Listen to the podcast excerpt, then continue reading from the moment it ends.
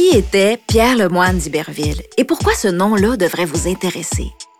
Eh bien, pour plusieurs, c'est le plus grand corsaire de la Nouvelle-France. Une sorte de pirate financé par le roi de France pour défendre le territoire maritime de ses colonies. C'est pas rien. Dans cet épisode, Christine Dufresne, directrice aux expositions technologie multimédia à Pointe-à-Calière, nous en apprend un peu plus sur ce personnage haut en couleur. Puis, on discute avec la navigatrice Mylène Paquette qui a traversé l'océan Atlantique à la rame pour découvrir comment ces grands explorateurs d'hier continuent d'inspirer nos marins d'aujourd'hui. Puis moi, j'ai pensé là, à l'épouse de D'Iberville. Tu sais, pauvre petite, là, elle avait pas d'appel. Le téléphone sonnait pas au presbytère pour dire on a des nouvelles de ton chum. Non, non, elle avait pas des textos le soir pour la, pour la rassurer. Je m'appelle Émilie Bibot. Bienvenue à Raconter Montréal.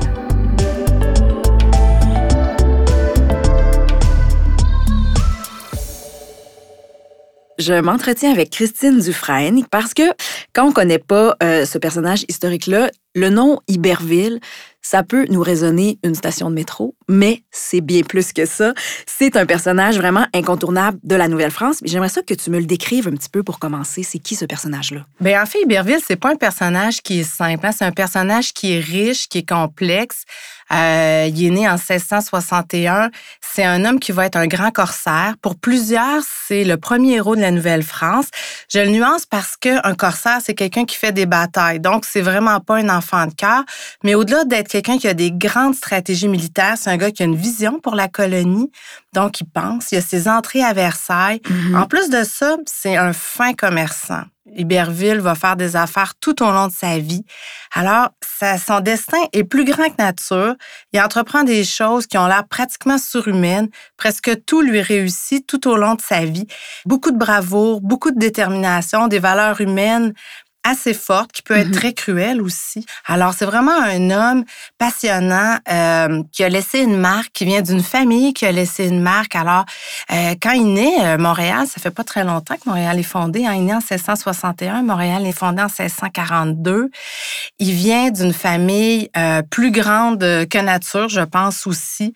Alors, ça, sa famille est, très célèbre, ben, en tout cas très connue. Elle en a mené large là, à cette époque-là. On, on sait c'est qui sa famille. Oui, ben dans le fond, souvent, on peut se demander d'où ça vient, cette fougue-là, cette bravoure-là. Euh, on peut penser tout de suite à son père. Charles Lemoine, c'est ça? Charles Lemoine, oui. Euh, il va, euh, avec les Jésuites, aller en Huronie. Il va apprendre plusieurs, plusieurs dialectes autochtones. C'est la langue du commerce à l'époque. Hein. À l'époque, le commerce, c'est la traite des fourrures. C'est là qu'on fait l'argent. Et il va rapidement monter les échelons de la société. Il va être anobli. À sa mort, Charles Lemoine est un des hommes les plus riches de Montréal. Euh, c'est un noble. Euh, il y a ça correspond à quoi? Être riche à l'époque? Ça veut dire ça, posséder beaucoup de, de fourrures, une grande maison. Ben lui, il possédait beaucoup de seigneuries. Mm-hmm. Justement, il a fait beaucoup d'argent avec le commerce des fourrures. Donc, c'est un homme qui s'est enrichi tout au long de sa vie en partant de rien. Euh, il va être au cœur de, de, tout ce qui se passe à Montréal dans cette époque-là. Il va posséder des navires. Donc, c'est un homme qui a beaucoup de possessions et aussi qui est un notable de la, de la colonie. Le gouverneur le connaît, les gens le connaissent et, il a donc plusieurs enfants. Hein. Il vient d'une grosse, grosse famille. Euh, notre euh, Pierre Lemoine d'Iberville. 14 enfants, mhm. donc il faut rendre hommage à sa mère quand même, c'est quelque chose. Euh, et plusieurs frères, 11 frères. Et même si Iberville est un peu notre vedette, euh, ses frères vont quand même avoir des carrières très intéressantes. Certains vont être gouverneurs, il y en a un qui va être négociant pour la Grande Paix 1701. Et une chose euh, parfois qu'on oublie, parce qu'Iberville, dans le fond, sa vie le, la trame de sa vie, c'est d'être en guerre contre les Anglais. On est une colonie française, puis mm-hmm. la France est presque toujours en conflit. Ses frères sont avec lui. Il y en a souvent un ou plusieurs dans ses expéditions, dans ses batailles. Et est-ce que c'est leur père qui leur a appris à naviguer ou ça vient d'ailleurs? Ben, on sait que Iberville, euh, certains historiens ont laissé croire qu'il avait été longtemps à l'école. Malheureusement, euh, non, Iberville n'a pas été un fanat de l'école. Et rapidement, euh, très jeune, son père a un bateau, puis il va apprendre à naviguer sur le Saint-Laurent. Et début vingtaine déjà, il fait des expéditions entre Montréal et la France. Donc, la piqûre euh, de la vie de marin, il l'a très rapidement. Donc, on s'imagine que ses frères n'ont pas été très étrangers à ça. Mhm. Euh, J'imagine avec 14 enfants, euh, la mère, elle devait avoir d'autres choses que faire l'école à la maison. Ouais. Et comment on devient corsaire? Parce qu'on a beau être fasciné par le monde naval, aimer être sur un bateau, mais il y a une différence entre vivre ça puis devenir vraiment officiellement un corsaire. C'est quoi les, les étapes? Bien, en fait, être un corsaire, premièrement, qu'est-ce que c'est? Être un corsaire, c'est avoir une autorisation du gouverneur ou du roi, des autorités, euh, pour attaquer des navires ennemis. Donc, en quelque sorte, euh, on a le droit de s'attaquer. On a, on a une lettre. euh, C'est légal. C'est- pas comme des pirates, c'est pas la même chose. Tout à fait. Les pirates n'ont pas de lettre puis ils peuvent attaquer n'importe qui. Là, il faut, faut qu'on attaque les ennemis de la couronne aussi. On n'attaque Ouais. pas quelqu'un pour attaquer. Et le but, c'est de saisir la marchandise. Puis, euh, il y a différentes guerres. On appelle ça faire la course parce qu'en fond, il faut rattraper les bateaux. Fait que souvent, les bateaux corsaires sont beaucoup plus rapides parce que sinon, si on rattrape pas les bateaux, euh, on n'attrape personne. Puis, il y a un contraste un peu parce qu'il y a des corsaires comme Iberville qui ont une carrière très flamboyante, mais les autres corsaires, il y en a la plupart, euh, vont viser plus des bateaux marchands. Puis souvent, il n'y a pas d'attaque. On leur fait peur. Puis les marchands se rendent. Se rendre automatiquement. Oui, Oui, il n'y a pas de combat. on veut pas mourir. Donc, euh, ça, c'est, ça fait partie d'eux. Et euh, le roi peut, parce que faire la course, c'est une façon de faire la guerre un peu à bon marché, si on veut. Le roi peut, comme avec Iberville, soutenir, envoyer des bateaux, fournir des bateaux, mais il y a des courses qui sont complètement fournies par un armateur. Et là, dès le départ, il y a un contrat, puis on sait euh, comment le butin va être réparti. Si on est Mhm. blessé, si on perd un œil, un orteil, une jambe, on a des compensations, une genre de CSST de l'époque, là, OK.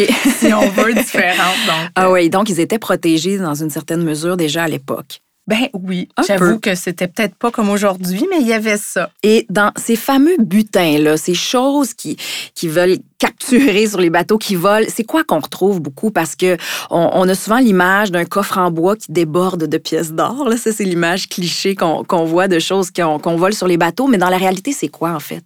Oui, hein, cette image magique-là. Mais en Nouvelle-France, je veux un peu la détruire. Là, on voit des galions d'or espagnols. En fait, les trésors ici, c'est surtout des pelleteries, des pots. Euh, Mhm. Beaucoup les poissons, la morue dans le coin de Terre-Neuve, là, c'est très foisonnant. Ou des cargaisons de marchandises. Donc, on attrape ce qu'il y a, mais je veux dire, des bateaux remplis d'or et de rubis, de pierres précieuses. Oui. C'est malheureusement... C'est plus dans les dessins animés que Oui. dans la vraie Oui. vie de l'époque. Puis il y a Mylène Paquette, notre navigatrice, qui se demandait si euh, les corsaires à cette époque-là avaient une bonne réputation ou pas. Est-ce que c'était noble? Est-ce que c'était des gens qu'on respectait beaucoup ou ça pouvait être quand même mal vu ou euh, on avait peur d'eux? C'était quoi exactement? Ben, il faut les voir un peu comme une force d'autorité. hein. On est une colonie, on n'est pas tant que a un grand territoire. Donc, ils sont là pour défendre les gens des, des, des ennemis, de ceux qui vont les attaquer. Mhm. Donc, il y avait quand même un respect d'un point de vue personnel. C'est sûr qu'il peut y avoir des chicanes entre les gens. On n'échappe pas à ça d'une époque à l'autre. Mais ils étaient respectés. Puis, il y en a même qui vont être anoblis pour leurs exploits. Donc, euh, c'est pas, c'est quand même un métier qui est, qui est noble, qui est très dur. Faut le dire, là, la vie en mer, elle est très, très dure. Oui, parce qu'ils ont une image très noble, puis ça, ça paraît bien euh, de l'extérieur, mais le concret de la vie sur le bateau, c'est très difficile. Il y a beaucoup de maladies. Oui, Euh, oui, c'est épouvantable. Il y a des marins d'expérience comme Iberville. euh, quand on lit sa biographie, on a l'impression qu'aller en France, c'est comme aller à Québec en auto, euh, Montréal-Québec. Mais les conditions de vie à bord sont épouvantables. faut se dire que c'est un équipage dans des espaces très clos, l'humidité, la maladie, souvent on a faim. Euh, on n'attaque pas tant que ça. C'est sûr que euh, Iberville, oui, lui était mandaté par le roi pour rattaquer les Anglais, mais la plupart des corsaires euh, attaquent peu. mhm. Euh, ils vont saisir le bateau et on meurt plus d'attaques, en moyenne, je fais une genre de statistique, de on, meurt plus en se noyant qu'en attaquant. Puis la maladie guette beaucoup sur les bateaux. Donc, c'est vraiment euh, la traversée, la vie, la vie à bord là, euh, au 17e siècle, 18e siècle, c'est vraiment terrible. Ouais. D'ailleurs, il est mort très jeune, Pierre Lemoine d'Iberville. On, Oui. ben, on y reviendra, mais dans cette vie très chargée-là qu'il a eue, euh, donc, il a mené quand même, malgré tout, beaucoup de, de batailles importantes. Là, on n'aurait pas le temps de, de faire le tour aujourd'hui parce que ça serait trop long. Mais si on se concentre sur euh, les, plus, euh, les plus importantes, les plus ou déterminantes, selon toi, ça serait lesquelles? Bien, en fait, on pourrait parler de sa première bataille euh, militaire. Dans le fond, il va aller à la baie puis c'est très important, la baie ça va être un lieu où il va se battre beaucoup pendant une dizaine d'années. Alors, c'est la première expédition. C'est pas lui le chef d'expédition. Il va avec deux de ses frères, mais il va tellement se battre de façon valeureuse, glorieuse, que longtemps, il va être associé à cette expédition-là. Et ce qui est particulier, dans le fond, c'est que la baie à ce moment-là, c'est la compagnie de la baie qui a le monopole euh, de la traite des fourrures et la compagnie du Nord, son père est actionnaire. Son père meurt en 1685. Il va faire cette expédition-là, excusez-moi, en 1686 ils veulent reprendre le contrôle. Hein. C'est toujours ça, la baie d'Outson. Les Français veulent reprendre le contrôle des postes de traite parce que les fourrures les plus belles sont à la baie d'Outson. Il fait froid, les animaux ont les plus beaux pelages. Plus le froid est rude, plus la fourrure est, fournie et belle? Oui, mais oui, les animaux ont des plus beaux pelages. Ah, d'accord. Oui, puis euh, les Anglais vont bâtir des postes de traite là-bas. Donc, les Autochtones descendent plus jusqu'à Montréal. Donc, les marchands français se disaient, là, on perd c'est ce qui est le plus payant. là. Mm-hmm. C'est vraiment l'économie, d'où le père d'Iberville qui parlait les langues autochtones, Iberville aussi, vont utiliser cette stratégie-là. Il connaît bien son territoire, il connaît bien ses alliés.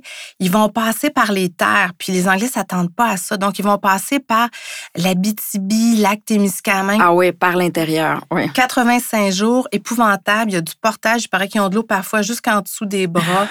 Donc, euh, quand ils vont attaquer, les Anglais s'attendent pas à ça. Ils vont trois postes de traite, plus Iberville un bateau.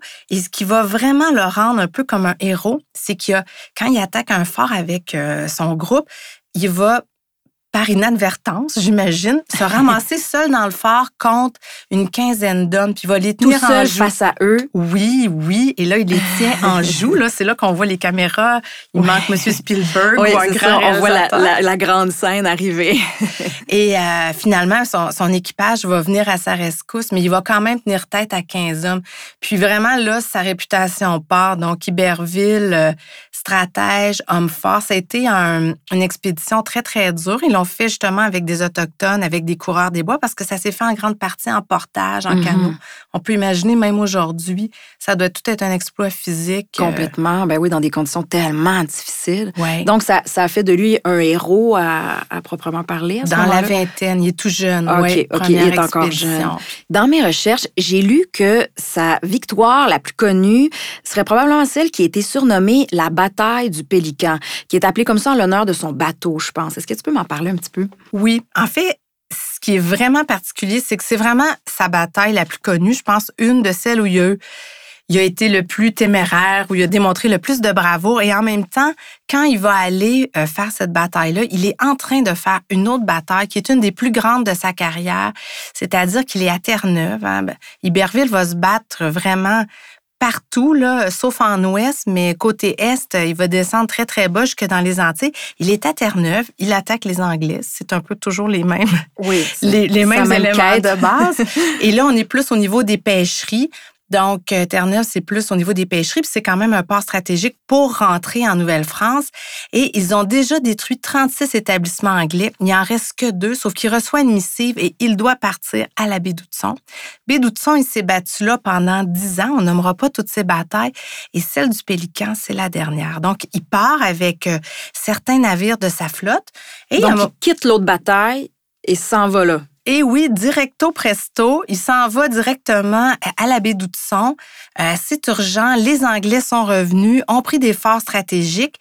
Donc, il navigue et à un moment donné, il y a du brouillard. Euh, le climat est vraiment un élément très, très majeur. Le froid, le climat, mais le brouillard aussi. Et il pense que c'est à côté de lui, c'est les bateaux de sa flotte. Mais non, trois navires anglais. Donc, surprise. Oui, euh, mauvaise surprise. et dans le fond, logiquement, quand on est inférieur en nombre, ben on se bat pas, on prend on se sauve. Oui, oui, je pense on sauve sa peau en partant. dans la vie, c'est une bonne stratégie qu'on pourrait avoir, mais Iberville pas du tout. Et euh, il va manœuvrer son bateau de façon très très efficace. Donc, on sait les corsaires avaient des bateaux pas trop pesants, donc il pouvait bien le manœuvrer. Il va tout de suite attaquer un premier bateau qui va sombrer. Et le deuxième bateau, lui, aussi veut se rendre, il a peur, mais il a attaqué déjà, il coule. Et finalement, le troisième, lui, a compris que Iberville euh, Il y a est rien à redoutable. faire. Il se sauve. Sauf qu'il peut. Et ce qui est très comique, c'est que le pélican était touché. Donc, le dernier bateau se sauve, mais le pélican va sombrer. Oh Après, Ouais. après tout ça, après avoir vaincu tout ça. Et euh, la flotte d'Iberville va le rejoindre pas longtemps après. Donc, il y a quelque chose quand même aussi de, euh, pas de morale, mais il a cru à sa bataille jusqu'au bout. Puis Mhm. finalement, ben, l'ennemi s'est sauvé et peut-être que l'ennemi aurait peut-être pas dû se sauver, mais ça fait que la bataille du Pélican est vraiment mémorable. Ouais, c'est une belle histoire. Ouais. Je reviens sur quelque chose que tu disais quand tantôt quand tu parlais, il reçoit une missive et tout ça, parce qu'en parlant avec Mylène Paquette, euh, elle me disait qu'elle se questionnait beaucoup parce qu'elle me parlait qu'elle, évidemment, elle a un système de, de communication qui est très, très poussé, là, très sophistiqué pour parler avec son, son équipe qui est, qui est à distance. Puis elle avait vraiment de la misère à s'imaginer comment le roi à l'autre bout du monde pouvait informer un équipage en mer d'aller à, à une autre attaque, puis comment euh, il pouvait savoir qu'il y avait des batailles de reporter ou pas? Comment entre eux ils arrivaient à communiquer facilement comme ça avec les moyens qu'ils avaient à l'époque? Ben c'est sûr que les délais temporels là sont pas les mêmes qu'aujourd'hui. Mm-hmm. hein, avec euh, aujourd'hui, on vit vraiment dans l'instantané. Donc, on communique euh, soit par écrit ou par personne interposée. Ça implique des déplacements. Parfois, on est chanceux par canot, c'est rapide. Mais il faut se dire que la traversée entre la Nouvelle-France et la France prend soit cinq semaines ou neuf semaines, dépendamment des vents et du type de bateau qu'on prend. Donc, le roi était souvent au courant longtemps après. Donc, il y a des décisions qui se prennent sur place avec les gouverneurs, les gens sur place et des gens comme euh, Iberville, c'est des gens qui étaient capables de prendre des décisions puis qui avaient des visions. Mhm. Iberville, au-delà des batailles et des choses qu'on lui demandait de faire, il y avait une vision pour la Nouvelle-France. Pour lui, le futur de la colonie passait par euh, la sauvegarde des postes, par euh, éloigner les Anglais, euh, garder les endroits stratégiques sous le contrôle de la France ou de la Nouvelle-France, dans le fond. Donc, euh, à ce moment-là, euh, parce qu'on parle de lui comme c'est ça, c'est ce grand héros, ce grand batailleur, mais en même temps rassembleur, stratégique, euh, un gars, un gars très intelligent. Est-ce qu'on peut considérer, à proprement parler, qu'il était aussi un explorateur ou on peut pas lui attribuer ce terme-là?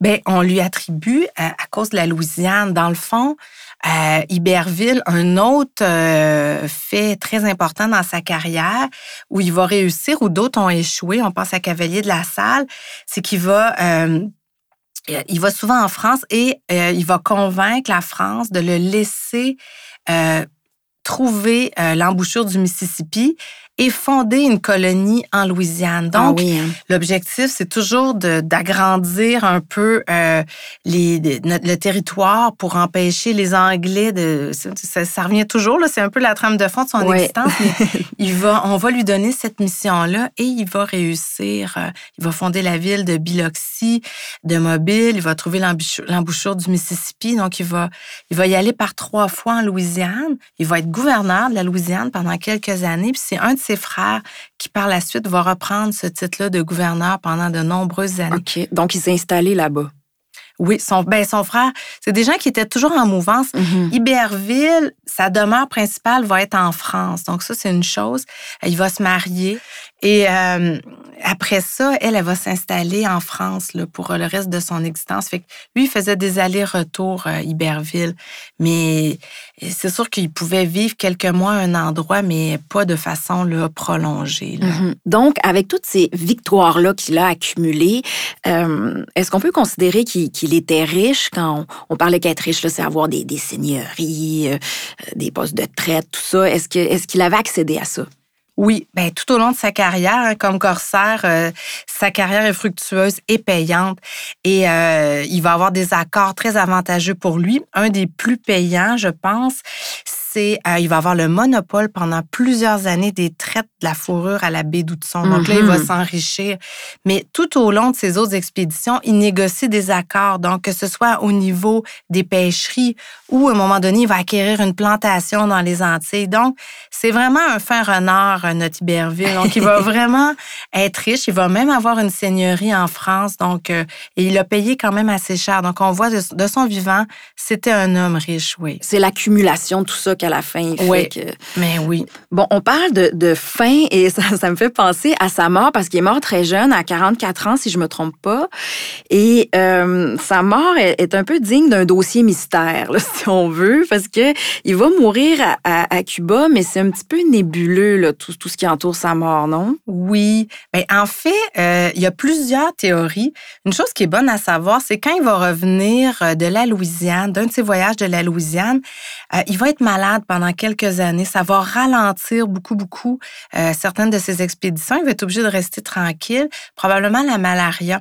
Mais il va repartir vers les Antilles et euh, il va mourir à Cuba. Donc, il y a toutes sortes de théories. Euh, il y en a qui disent qu'il est allé à Cuba euh, pour différentes raisons, chercher du renfort, faire du trafic. Donc, il y, a un, il y, a un, autre aspect avec sa vie, un petit peu, là, on l'a traité un peu de trafiquant vers la fin de sa vie, mais on ne sait pas s'il est mort d'une fièvre, d'une malaria. Il y en a même qui vous dire une syphilis, mm -hmm. ou même si les Anglais l'auraient empoisonné, parce que c'est sûr que... Ah oui, il y a cette hypothèse-là aussi oui, d'empoisonnement. Oui. Je pense que la maladie semble la plus plausible donc, avec une mort un peu euh, mystérieuse comme ça, on suppose que euh, il y avait quand même une petite part d'ombre sur sa vie qu'on qu'on sait moins ou qui est peut-être moins reluisante ou je me trompe? Bon, euh, on l'accuse d'avoir fait peut-être du trafic, d'avoir vendu des pelleteries à New York sur le retour d'un voyage de la Louisiane ou d'avoir voulu faire du trafic de, de fer euh, quand il était aux Antilles. Donc, à partir de sa mort, il y a eu un procès, puis vraiment la France s'est acharnée sur sa veuve. Donc, toute sa vie a passé euh, le reste de sa vie à repayer, à rembourser la fortune qu'Iberville a fait. Donc, euh, il y a un côté où, euh, oui, peut-être euh, qu'il a eu une part d'ombre. En même temps, c'était un héros national et la couronne s'y prend très, très tardivement. Donc, mm -hmm. il y a une part de lumière qui n'est pas fait complètement là-dessus, mais ça a laissé un amer goût pendant des années là, sur Iberville, malheureusement, là, ouais. ces rumeurs-là, ces accusations-là. Mm -hmm. Oui, puis j'imagine de toute façon que depuis toutes les années, ça devient un petit peu dur aussi de départager le vrai, le faux là-dedans. Là puis euh, c'est pas tentant de le condamner non plus quand on, on sait pas tant que ça la vérité. Ben c'est sûr. Puis en même temps, être corsaire, euh, c'est pas des enfants de cœur. Hein? C'est mm -hmm. des gens qui font la guerre, qui font la guerre durement. Euh, c'est tout un tempérament. C'est un homme d'affaires. Il est tout seul en Nouvelle-France. Oui, on peut vraiment spéculer, mais en tout cas, on sait que la couronne n'a pas lâché puis a vraiment euh, repris euh, ce que ce qu'Iberville avait gagné au fil des années. Oui, ouais. puis on, sent, on sent son héritage encore aujourd'hui. En début de, de, de l'épisode, je parlais de, du métro Iberville un peu à, la blague, mais euh, c'est encore très visible aujourd'hui. Il y a quand même beaucoup de lieux qui portent son nom, qui sont chargés de son histoire. Oui, oui, des rues. Mm -hmm. ben, c'est sûr qu'au Québec, il y a des monts. En France aussi, il y a une place. Euh, aux États-Unis, donc il est là un petit peu partout, commission scolaire, école. Il y a eu beaucoup de bateaux. Donc, Iberville, même ce matin, j'ai vu un truc de plomberie chez moi. La marque, c'était Iberville. Là, je me suis demandé si ça venait pas, c'était pas un hommage et un tout. Signe, c'est un signe. Oui. Non, mais même, il y a encore beaucoup de bateaux. Souvent, je trouve, on voit dans les marinats qui s'appellent le Pélican. Euh, bon, je dis pas que c'est toujours nécessairement un hommage à Pierre Lemoine d'Iberville, mais quand même, il y a peut-être une petite, une petite passation qui se fait au niveau de l'histoire à ce niveau-là aussi. Bien, je pense que oui, quand même, il faut regarder parce que son histoire est riche, puis est vraiment parallèle à toute l'histoire de la France puis de la Nouvelle-France, tout notre lien avec l'Angleterre, mm -hmm. les colonies. C'est vraiment intéressant de voir euh, ce qu'il a réalisé, ce qu'il a accompli, justement, sa vision qu'il avait à l'époque. Je pense que c'est normal qu'il y ait des traces aujourd'hui sur euh, l'héritage qu'Iberville euh, nous a laissé. Oui, tout à fait. Bien, Christine, merci énormément. C'était passionnant. Bien, ça me fait plaisir.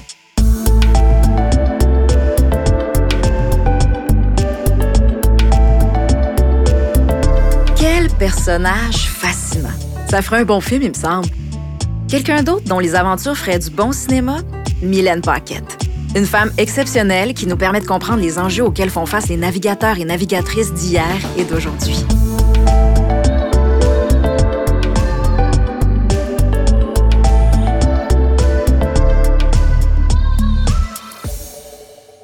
Je suis très honorée de m'entretenir avec toi aujourd'hui, euh, une navigatrice incroyable. Oui. Ben là, moi, je suis tout le temps mal à l'aise quand on dit navigatrice, mais vas-y, je te laisse aller. Pourquoi? ben parce que tu me donnerais un 50 pieds entre les mains, là, puis tu me dirais, de ça, là, OK, puis je rentrerais dans le quai, il y aurait des dommages. Là, oui. en même temps, moi, je te dirais, j'ai regardé des reportages sur euh, l'exploit que tu as accompli, puis moi, je me permets de t'appeler navigatrice. Je le prends sur moi aujourd'hui.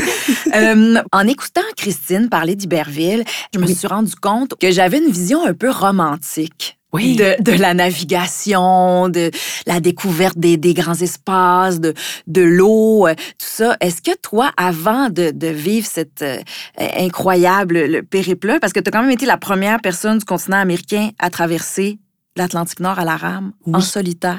Oui. Moi, c'est une suite de beaucoup de mots qui m'impressionnent, je dois le dire. Euh, avant de vivre ça, puis de vivre concrètement cette expérience-là incroyable et unique, est-ce que toi aussi, tu avais une vision un peu romantique de tout ça ou, pas du tout? Ben, en fait, moi, j'avais une vision romantique dans le sens où j'avais lu des livres des, des gens qui l'avaient fait avant, soit une portion de l'océan Pacifique, l'océan Indien, puis quelques personnes à peine l'avaient fait. Peut-être 11 personnes avaient fait l'Atlantique Nord. Donc, j'avais lu les quelques livres qui existaient sur le sujet. Et je m'attendais à ce que ma traversée ressemble à ces histoires-là. Donc, j'avais une vision un petit peu romancée, oui, parce qu'il y avait des auteurs là-dedans, c'est des gens qui, qui, s'exprimaient bien, puis qui mm-hmm. enjolivaient un peu tout ça. Puis, alors, je m'attendais pas à rencontrer autant de systèmes dépressionnaires, autant de difficultés au niveau de la météo, autant de déception, autant de frustration, puis je ne m'attendais pas non plus à être aussi impatiente. Donc, autant moi, la vision de moi-même, je me dis, oh, je vais être bonne, je vais être capable et tout, ben j'ai frappé un petit, ah euh, j'ai ouais, frappé un petit mur là, en arrivant en mer. C'est confrontant, euh, ça. Très, très confrontant. Comment on pense qu'on est versus la réalité dans des quand les épreuves sont, sont réelles et devant nous. Oui, puis quand tu es seule depuis un certain temps, tu te vois vraiment comme tu es. Donc, mm-hmm, quand ma mère mm-hmm. me disait, tu es impatiente, ben je suis très, très impatiente. Donc, j'avais une vision romancée de mes capacités puis de l'océan en tant que tel, mais j'avais une vision aussi à, à l'inverse, j'avais une vision quand même assez claire du danger. Et je savais qu'il y avait sais, en gros, c'est 30-36 des gens qui ont réussi, ceux qui ont tenté de traverser l'Atlantique Nord à la rame. Donc, j'avais plus de chances de pas réussir que de chances de réussir. Donc, j'étais assez euh, honnête face au danger puis au risque. Et j'ai bien mesuré ça, par contre. Tu dis, toi, qu'il faut être très polyvalent pour être un navigateur. C'est essentiel. Qu'est-ce que ça prend, en fait, pour être polyvalent, euh, que tu penses que ça prenait peut-être à l'époque et que ça prend encore aujourd'hui? Quel parallèle on pourrait faire sur cette polyvalence-là? Extrêmement nécessaire?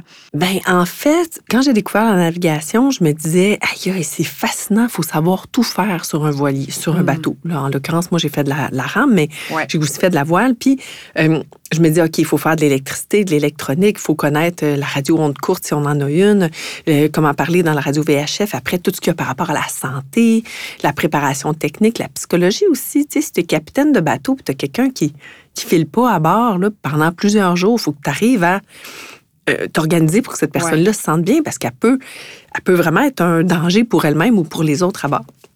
Donc, c'était cette polyvalence-là que je regardais, que je voyais, et je suis persuadée que euh, d'Iberville a été très, très, très polyvalent parce que ben, il faut savoir se soigner, il faut savoir mm-hmm. euh, gérer notre énergie physique à nous quand on fait des grandes traversées parce que si je comprends bien, à l'époque, on avait très faim durant des traversées. Mm-hmm. Il fallait aussi user de, comment dire, de être très bon, très gentil avec les autres, gagner des points auprès des autres, penser aux autres et penser à soi aussi. Il fallait être en, parfait équilibre parce que même si on est un capitaine de bateau, ben il peut avoir euh, une mutinerie à bord si on n'est pas cool avec avec tout le monde. oui, oui, Ce serait bien le bout, là, mais je suis sûre qu'il y en a eu plein là, dans l'histoire des mutineries euh, connues et tout.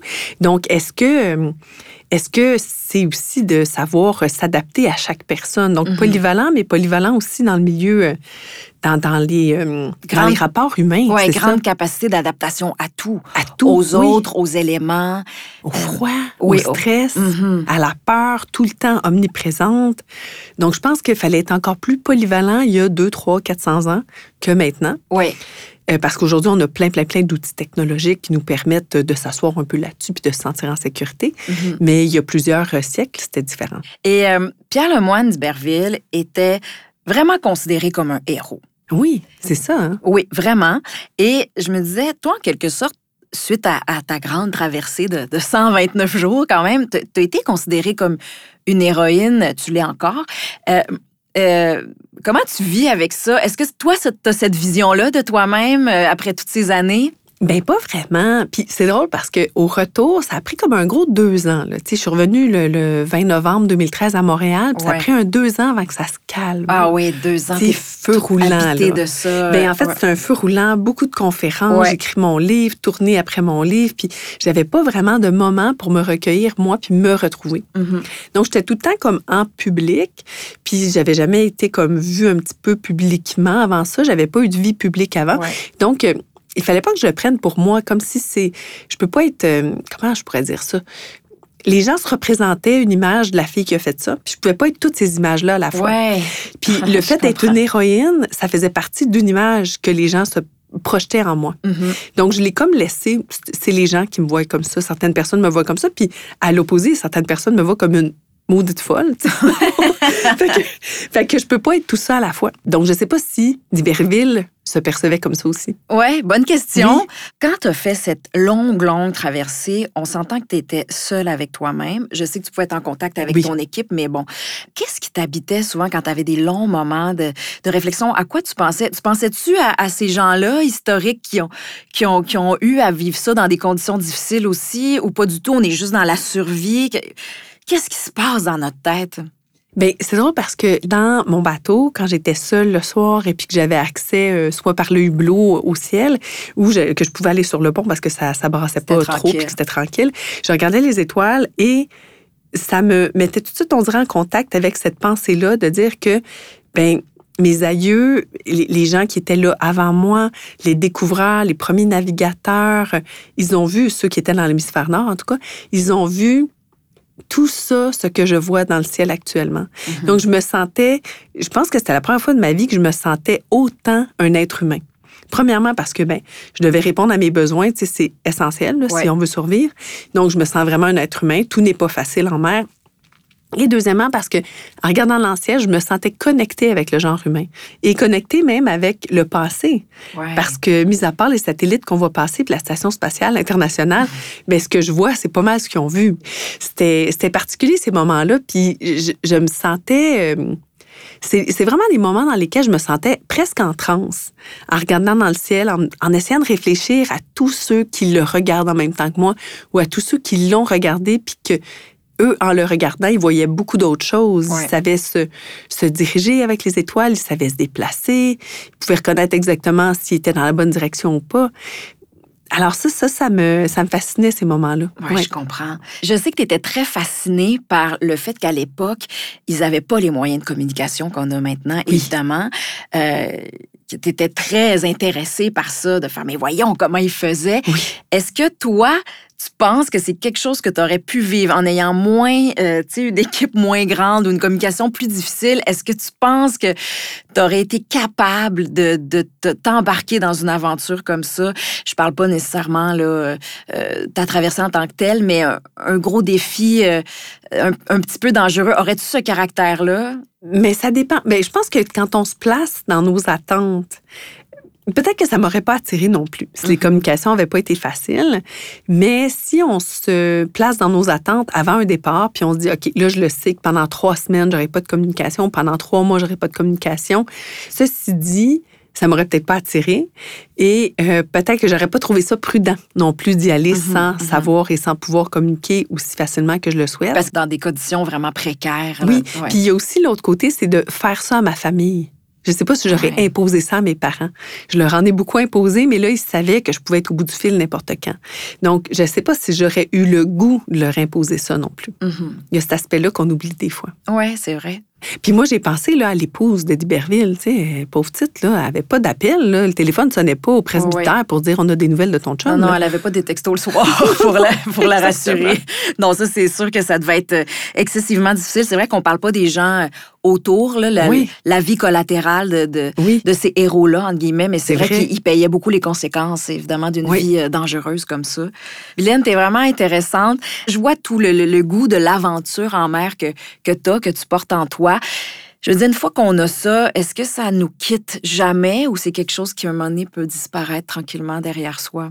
Je pense que ça disparaît jamais. Moi, je rêve de repartir, mais ce sera plus mollo. Ce sera peut-être en famille, éventuellement. Il se transforme. Il se transforme. Peut-être que ça va revenir, le goût de me redépasser et euh, revivre cette aventure-là, qui sait. Mylène, merci beaucoup d'avoir été avec moi aujourd'hui pour tout ce témoignage. Puis, je te le dis, t'es mon idole. Oh, merci. Vraiment, euh, je m'incline devant euh, cette traversée. Puis, je, je salue ton ton, ton courage et, et, ta détermination là-dedans. C'était vraiment super. Merci. Merci. Puis merci d'avoir pensé à moi pour parler d'Iberville. Je m'appelle Émilie Bibot et vous venez d'entendre un épisode de la série Raconter Montréal, une production de Pointe-à-Calière, Cité d'archéologie et d'histoire de Montréal. Je me suis entretenue avec la directrice aux expositions Christine Dufresne et la navigatrice Mylène Paquette. Création, Coyote Audio. Recherche et coordination, Stéphanie Gendron. Réalisation Stéphanie Miniaca. Enregistrement et mixage sonore Underground. Pour découvrir d'autres contenus historiques, rendez-vous au pacmusée.qc.ca ou suivez la série Raconter Montréal sur votre application balado préférée.